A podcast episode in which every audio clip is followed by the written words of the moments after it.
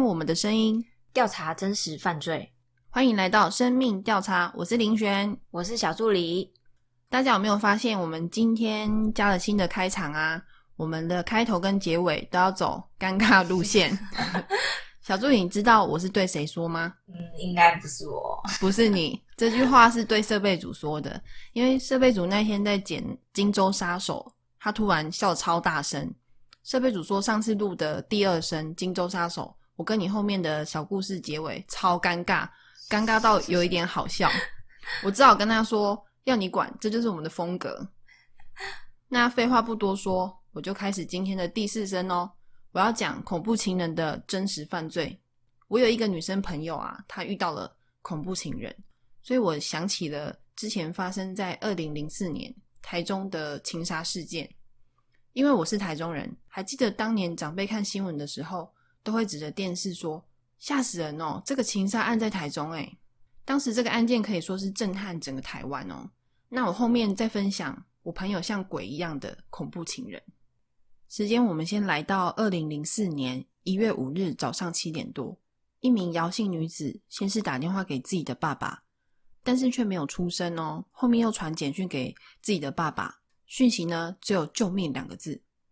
我这边小补充一下，以前没有智慧型手机，也不像现在大家都传 Line 嘛，都是发送简讯比较多。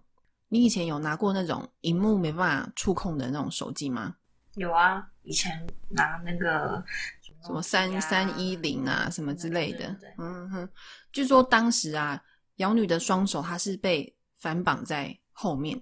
所以她应该是记住手机按键上面的注音符号位置，所以呢，只传了短短“救命”两个字。之后收到讯息的姚爸爸，他发觉事态严重，立刻赶往女儿在台中东区的租屋处。到达后，姚爸爸发现女儿的同学也到了，他也是收到姚女的救命简讯，立刻赶到现场。所以呢，他在姚爸爸赶到之前，姚女的同学他已经先按过门铃喽。不过前来应门的却是姚女当时的红姓男友。红男告诉姚女的同学，家里现在没有人，姚女他们全都去上班了。那里面住的人有谁呢？姚女当时跟男友的姐姐加上一对情侣一起合租在这一栋公寓里面。姚女同学只问红男：“刚刚姚女才拨电话给我啊，怎么可能不在里面？”姚女的男友却说：“哦，我们吵架啦。”但是我们已经和好了，你不知道吗？他就把门关上了。讲话过程，红男呢其实非常的冷静，但是屋内有传来姚女的求救声哦，所以姚爸爸跟同学立刻惊觉事态严重，准备下楼求援，并且商讨着要如何救人。还来不及知道姚女发生什么事情的姚爸爸跟同学，就突然听到中庭一声巨响，刚刚应门的红男。也就是姚女的男朋友竟然跳楼了。红爸爸知道红男之前呢就玩刀，还有恐吓女儿的记录。姚爸爸一直敲门，非常担心屋内的状况，想说干脆找锁匠来开锁好了。结果啊，姚女她满身是血的爬出来开门。警方抵达现场后，发现屋内血迹斑斑。除了姚女之外呢，还有三名被害者，他们分别是姚女的姐姐，还有同住的情侣。这件事情太过残忍，所以我觉得讲出他们的全名不太尊重。杨女的姐姐还有情侣共三人，都是因为刀伤过于严重，失血过多，重伤不治。是谁让姚女重伤不治，以及屋内其他三人死亡呢？就是刚刚应门而且跳楼的红姓男子。现场血迹斑斑，就连警方进到屋内的时候啊，他们脚下几乎没有不染血的地板，走路都很小心，要避免破坏现场。由此可见，案发现场的凶残程度。警方研判，当时红男跟姚女可能是起了冲突。红男气的晚上砸电视机，妖女吓坏了。那天晚上呢，她就跑到姐姐的房间，跟姐姐一起睡觉。谁知道红男当时的情绪已经到了顶点了。没过多久，红男呢就用脚踹开姐姐房锁反锁的房门，一进去就朝姐妹狂砍。声音惊动了原本睡在隔壁的情侣，他们也跑来了解，但呢，被杀红眼的红男乱刀砍死。据当时解剖尸体的高法医说，情侣呢是最先身亡的，后面红男应该是有折磨姚女的姐姐好几个小时。就连死后鸡皮疙瘩都是没有消除的，可见生前经历了极大的恐惧。最终只剩下瑶女一人幸存。红男自知法网难逃，跳楼畏罪自杀，并留下一封遗书，里面内容有提到：爸妈没有教我怎么处理感情问题，如果我得不到，别人也别想得到，就算是杀人我也不在乎。红男在信中还提到有一名女子叫做怡珍，遗书内容有写到：怡珍，对不起，让你失望了。当时大家有猜测会不会是三角恋引发的悲剧？瑶女案发当晚呢，应该是。有跟红男说要分手之类的话，红男不肯，因而铸下大错，决定玉石俱焚。不只是瑶女身受重伤，还伤害了其他三名无辜的被害者，造成四个家庭的悲剧。在遗书中叫怡珍的女子啊，经过证实，怡珍她其实是已经结婚了，警方也排除三角恋的可能。红男呢也曾经有找怡珍诉苦，他曾劝说红男呢不要冲动。没想到悲剧还是发生了。跳楼的红男当时从九楼坠楼之后，双脚先着地，诡异的是看起来就像下跪的姿势哦，当场不治身亡。而幸存的瑶女当时被红男割喉，所以他一度没有办法开口说话。身中七刀的他，他在鬼门关走了一遭。将近一个礼拜后的瑶女其实恢复的不错，不过她说她喉咙很痛，没有办法讲太多话。还谢谢各界的关心。这一起震惊全台的情杀案件啊，随着红男的死，确切的动机到底是什么，也留下一堆谜团。那我接下来讲一下我朋友像鬼一样的恐怖情人。为什么像鬼？你们听到后面就知道了。说到恐怖情人这种事情啊，竟然也发生在我一个女生朋友身上，但是并没有刚刚讲的案件凶残啦，大家可以放心。只是。发生在林璇周遭的真实犯罪，第一时间听到的时候，还是觉得很不可思议。所以真实犯罪值得我们借鉴，防止悲剧发生。那故事开始，我们叫这个女生朋友小 Q 好了。小 Q 是匿名，不过我有征求她的同意哦。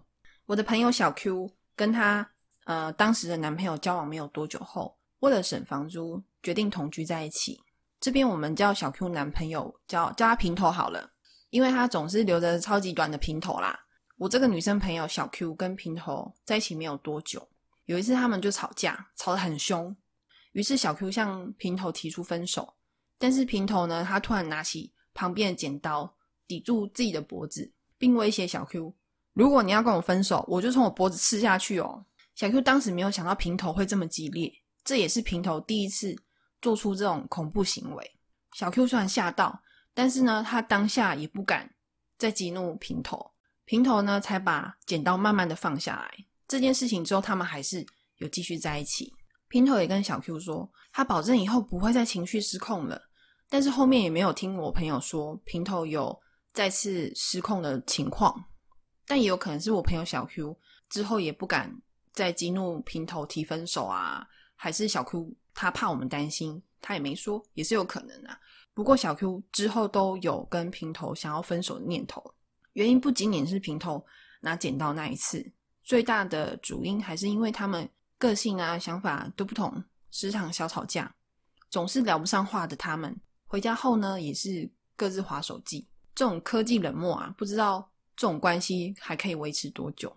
有一天小 Q 跟他的情侣朋友聊到想要找别人合租公寓这件事情，那这对情侣呢，他们原本是。租套房，情侣跟小 Q 他们决定要找一个公寓一起住，空间比较大，大家还可以互相照应啊，还能平分房租。那大家一定想说，哎，那平头呢？说也奇怪，小 Q 决定要跟情侣住之前，小 Q 就跟平头说，哎，我们是不是因为都住在一起啊，没有距离感，所以才这么容易吵架？要不要试着分开住一段时间？小 Q 跟我们说，他这样是为了。慢慢淡化他跟平头之间的关系，结果平头哎竟然也同意了哎。在分居这段期间呢，小 Q 跟平头其实还是藕断丝连，分分合合。可能我朋友小 Q 当时鬼遮眼，呃，小 Q 不要听哦。平头有时也会来小 Q 跟情侣的租屋处睡个几天再回家。有一天呢，奇怪的事情就发生了。小 Q 他发现呢，他之前买的新的内衣。他已经洗好挂在阳台，可是他怎么找都找不到。想想也不可能是风吹走啊，因为他们家的阳台都是有纱窗的，所以根本不可能飞出去。于是小 Q 就跑去问情侣，想说：“哎，会不会是他们收衣服的时候不小心收到他的？”不过情侣的衣服跟小 Q 都是晒在不同的晒衣杆上面，所以小 Q 新买的内衣就这样不见嘞。不过小 Q 没有放在心上，想说自己可能是忘记收到哪里了。因为小 Q 的衣服非常多，所以他自己都怀疑自己可能记错了。当时情侣朋友也觉得可能是小 Q 自己把它收到衣橱的某个角落。再过几天啊，小 Q 就会找到了啦。有一天，小 Q 跟情侣都在家的时候，他们三个人在餐桌上面吃晚餐，突然发现餐桌椅背上就挂着小 Q 那一件新买的内衣哦。这个时候，三个人都傻住了，因为他们每一天都会在这个餐桌上面吃饭嘛，也都没有看到这个内衣出现啊。内衣怎么会突然就出现了？而且这种女生私密的内衣，也不可能是小 Q 故意挂在。餐桌上面要给大家看吧，结果他们三个人在想，他们家是不是有变态闯入？可是变态应该会拿了内衣就走啊，怎么还会把内衣留下？会不会是之前房客有钥匙？这种事情就是很恐怖又恶心啦。但是他们也怀疑过会不会是灵异事件，于是他们三个当机立断，决定先换门锁。换了锁之后，又过了一段平静的日子。小 Q 因为害怕呢。也更常找平头怪过夜。有一天，小 Q 跟大家说：“我的内衣又不见了，又来了，怎么可能？不是才换锁吗？这个凶手会不会是三人当中有人自导自演？不然就真的是有变态，而且这个变态还会开锁呢？”突然间，情侣想到一个人，大家应该也猜到了，那就是小 Q 的男朋友平头。前面有说到平头有时候会来住嘛，但是因为小 Q 跟平头有时候。休假日不同，所以小 Q 不在的时候，平头也会在家等小 Q，并且接送他上下班。所以小 Q 有时候会把钥匙就留给平头了。当时我们就在想说，会不会是平头他也想跟小 Q 每天住在一起，故意虚拟一个变态，让小 Q 害怕，或者是要让小 Q 误会他的室友是变态，会因为害怕搬走，或者是晚上害怕自己睡觉，时常让平头一直到他们家过夜。不过小 Q 有质问过平头，平头觉得小 Q 很莫名其妙。他跟小 Q 说：“啊，我干嘛要做这种事情？你们是把我当变态是不是？”而且他表现的很生气哦，还骂小 Q 说：“你们是都这样想我是不是？要这样误会我？好啊，那我会不来了。”小 Q 之后跟情侣说：“啊，平头的口气好像我们真的误会他嘞。”所以小 Q 内衣消失又出现的凶手到底是人还是鬼，依旧没有答案。突然有一天，离奇的事情又发生了。情侣在自己房间整理衣服的时候，你们知道他们在房间的衣柜发现了什么吗？出现了一件不知道是谁的内衣哦，还夹在他们没有换季的衣服里面。看一下丰满的尺寸，情侣互情侣互相对看，想着不会吧，又来了。整间屋子只有小 Q 才有可能有这种 size，他们全身起鸡皮疙瘩。情侣说：“想到不知道是变态还是鬼来过我们房间，真的好毛好毛哦。”他们拿去给小 Q 看，他说：“我找这件内衣，我找超久诶怎么会出现在你们衣柜？门锁也换了。”他们三人还在想说：“会不会真的是灵异事件啊？还是他们有人会梦游？”不过理智呢，还是把他们拉回到一个人身上，觉得会不会就是平头啊？于是他们在加装监视器，说也奇怪。就再也没有发生过了。后面小 Q 跟平头也和平分手了。直到有一天，房东说要卖房子，小 Q 跟情侣朋友又找新的房子合租在一起，想说搬家也好啊，终于可以摆脱之前那一事件的阴影。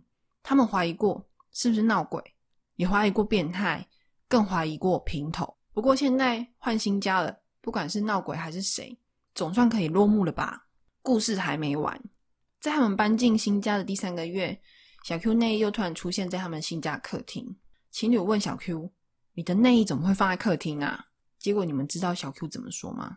小 Q 说：“我找这件内衣找超久，诶我以为是不是我收到哪里去了？”再次强调，小 Q 衣服真的很多，加上又搬家，他根本没有想到这个内衣怪客又出现了，而且又把他的内衣放在客厅给大家看，大家会不会有很多猜测？会不会这一切都是？小 Q 的自导自演，还是情侣室友有人是变态？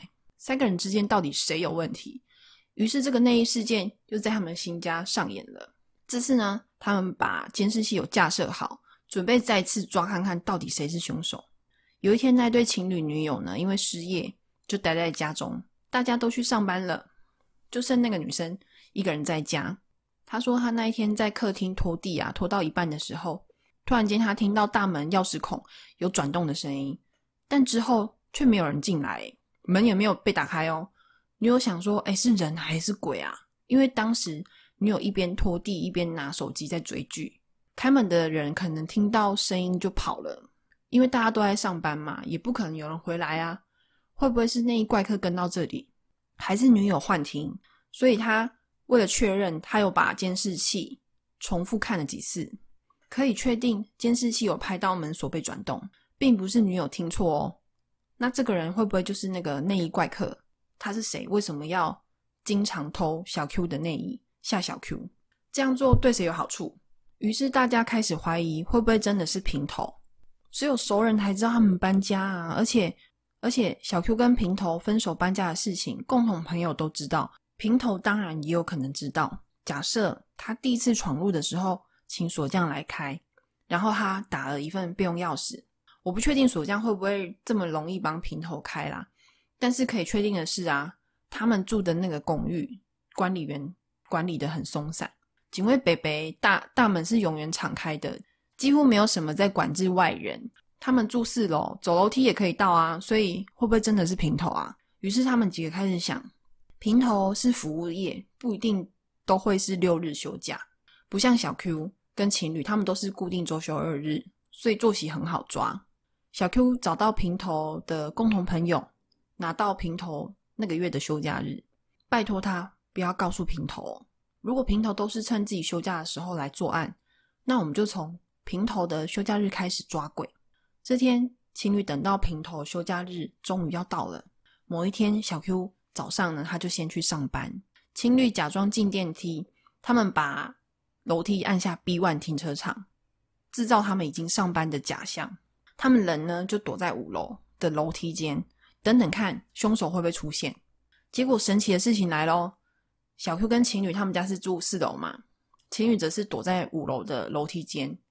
如果凶手要从楼梯走上来，他一定会从一楼慢慢走到四楼。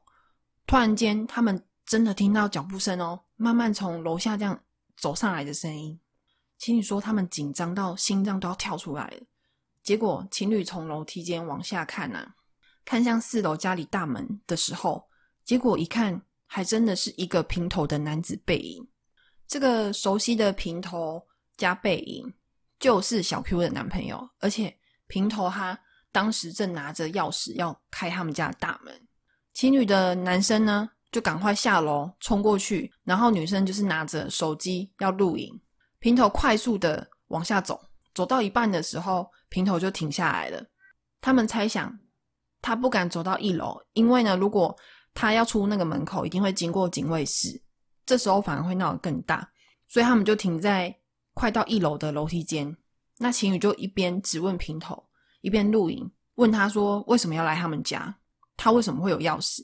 一开始平头他也瞎掰哦，他说我只是来找朋友，不知道什么钥匙。后面情侣说你再不说实话，我们就报警。等一下哦，他想进来，你要进来是不是？